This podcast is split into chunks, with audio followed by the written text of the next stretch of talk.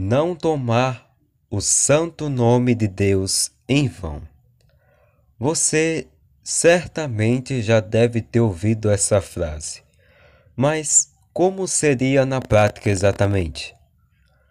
A blasfêmia, insultar a dignidade do sagrado, é uma atitude grave, principalmente quando contra Deus são ditas palavras de ódio, ofensas, desafios, piadas ou qualquer tipo de abuso de seu nome para justificar comportamentos errados.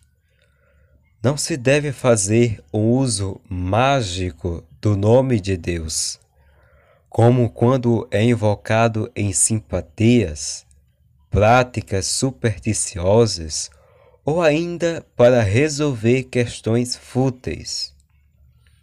O famoso juro por Deus também é ofensivo. Usando o nome dele, jurar ou fazer alguma promessa que não seja verdadeira. O nome do Senhor é muito especial e sagrado, não é mesmo? Por isso, devemos guardá-lo, zelá-lo. Vamos sempre empregar nas suas próprias palavras para bem dizer, louvar e glorificar.